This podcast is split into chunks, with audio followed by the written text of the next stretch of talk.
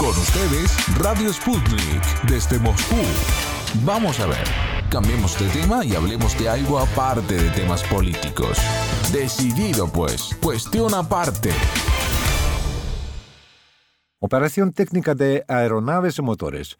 Es lo que va a estudiar en la Universidad Estatal de Instrumentación Aeroespacial de San Petersburgo, Rusia, la joven chilena Francisca Montesinos. Confesó en entrevista con nuestro compañero Víctor Ternovsky que su idea es posteriormente volver a su país para contribuir al desarrollo tecnológico nacional. Para mí Rusia apareció muy ligado con el tema de la robótica. En mi penúltimo año de colegio yo entré a un equipo de robótica, el cual era auspiciado por Robotics Lab SCL, que es el primer laboratorio de robótica aplicada en Chile. Y bueno, gracias al acuerdo de colaboración que tiene Robotics Lab específicamente con la Universidad Aeroespacial en San Petersburgo, se me ofreció la oportunidad de postular esta beca y aquí estoy. Sí, muchísimas gracias. Entonces, su interés por robótica, ¿de dónde viene? Porque además eh, estamos al tanto de su excelente desempeño académico ahí en Chile. Entonces, usted siempre, yo imagino, ha tenido ese interés por ciencias, por temas como robótica, por ciencias exactas. Eh, ¿Tengo razón en eso?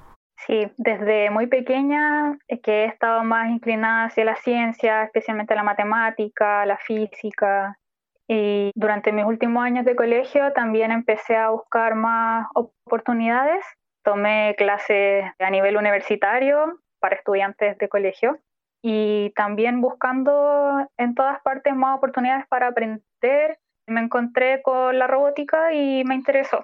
Entonces yo entiendo que sus padres jugaron aquí un gran papel, ¿no? Es que desde ya cuando usted era pequeña se ocuparon un poquito de prepararle en ese sentido, ¿sí?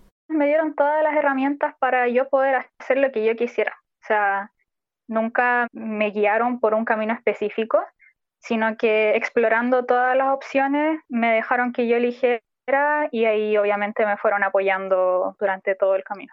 Sí, entonces yo le preguntaría por qué usted uh, se inclinó por este camino, porque yo creo que realmente es un tema robótica, ¿no? Y temas relacionados, es algo muy complicado, ¿no? Entonces, ¿por qué le interesó eso? ¿Por qué usted decidió dedicarse a esto? Que yo creo que no es un camino fácil. Realmente aquí hay que aplicar muchas fuerzas, mucho tiempo, estudiar mucho. Y bien, ¿por qué? Exactamente por lo mismo, porque eh, no es fácil, se veía como un desafío y me gustan los desafíos. Entonces vi que había desarrollo en este campo y el futuro se veía que los desarrollos iban a ser aún más grandes, había cosas que descubrir, cosas que explorar bueno, por eso, especialmente porque era un desafío bien grande. Yo creo que ir a estudiar a Rusia también es desafío, ¿tengo razón? Por el tema de la pandemia no me ha sido posible viajar, pero en octubre yo empecé a estudiar en la facultad preparatoria de la Universidad Politécnica de San Petersburgo y bueno, esta semana, hace un par de días terminé, pasé mi año de preparación y ahora estoy esperando que empiece mi próximo año académico para entrar ya a lo que es la carrera. Por ahora de lo que se trata es de una educación online, ¿no? Y justamente por desgracia, por razones de la pandemia. Sí, toda distancia. Y ese año preparatorio, por lo que yo entiendo, para los extranjeros es necesario para que ustedes aprendan sobre todo ese idioma. Y además es interesante qué le pareció ese idioma. La facultad preparatoria empezó desde cero, eh, aprendiendo el alfabeto, cómo escribir, cómo leer. Y es muy interesante, muy desafiante, pero es un idioma, al menos yo lo encuentro un idioma muy lindo, aprendiendo todas las reglas gramaticales y también a mediados del primer semestre se nos sumaron ciencias como informática, física, matemática, química, todo por supuesto en el idioma ruso. Entonces era doble desafío estar estudiando y matemática y ruso al mismo tiempo, pero no hay momento para aburrirse. Yo quisiera preguntarle también sobre qué es lo que exactamente va a estudiar en la universidad ya al acabar esas preparatorias, ¿no? Yo voy a comenzar a estudiar operación técnica de aeronaves y motores en la Universidad Estatal de Instrumentación Aeroespacial en San Petersburgo. ¿Usted podría, por favor, explicar para quienes no manejan muy bien el tema. Entonces, al terminar esta educación, usted ya va a poder, yo entiendo que manejar todo el proceso del diseño de motores y de estas cosas que usted ha mencionado. Sí, sobre todo en el tema aeroespacial, que es aviones, helicópteros, cohetes, todo lo que tiene que ver con el manejo técnico, revisar la calidad de los sistemas aeronáuticos de navegación. Yo por mi parte realmente creo que la opción o el optar por estudiar esto en Rusia, creo que ha sido algo pertinente porque Rusia realmente en esto es fuerte en lo que tiene que ver con la industria espacial y la educación espacial y además que ya hay colaboración también con algunas universidades, por ejemplo en Latinoamérica se trata de Perú Ecuador donde en colaboración con universidades rusas esas universidades latinoamericanas construyeron por ejemplo sus nanosatélites. Y esta área aeroespacial, esos conocimientos que usted ya está obteniendo, de hecho, en esta universidad rusa, ¿en qué medida es algo que va a ser demandado en su país, en Chile? En Chile esto está recién comenzando a desarrollarse. La industria aeroespacial nacional todavía está bastante débil.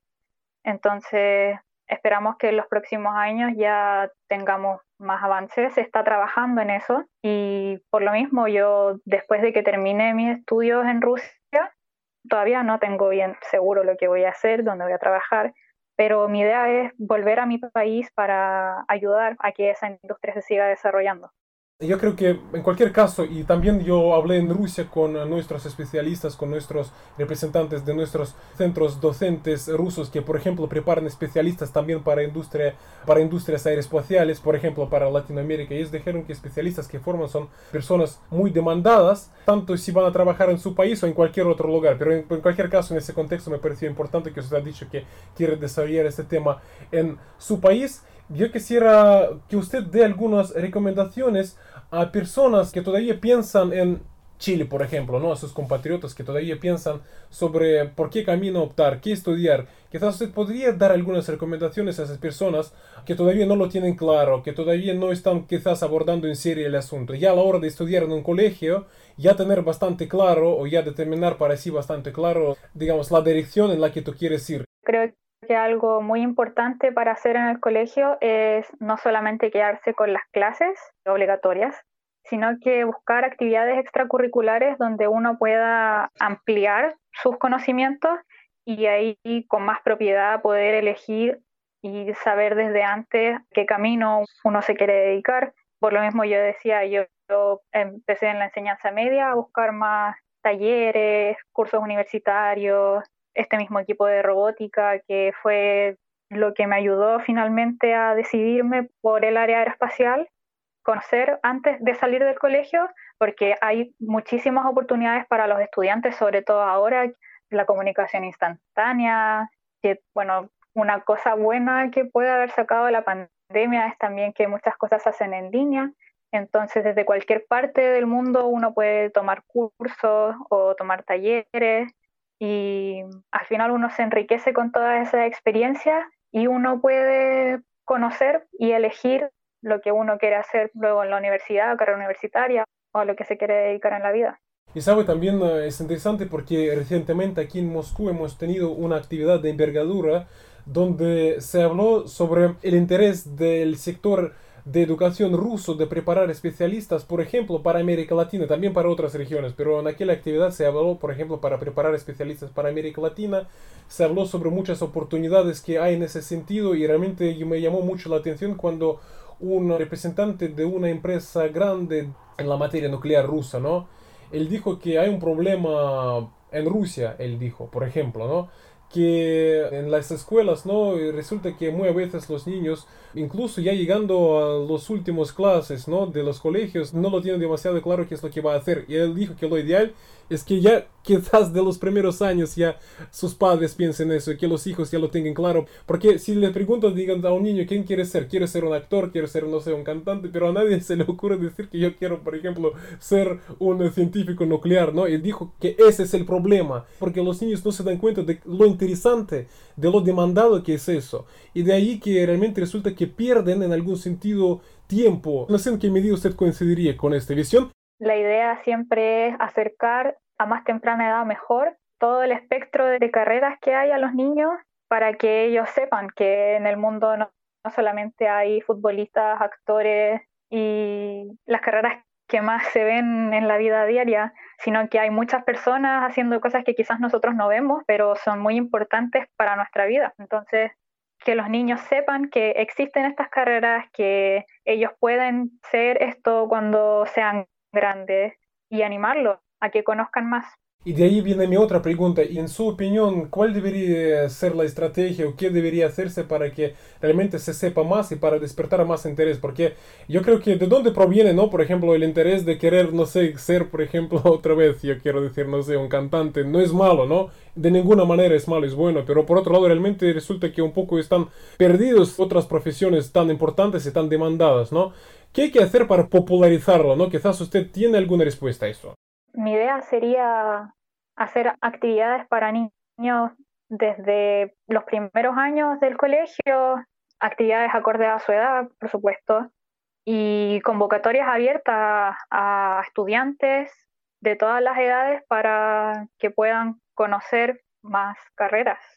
Yo creo que por ahí va el asunto. Sputnik. A cada momento, en cualquier parte del planeta, para traerte la información.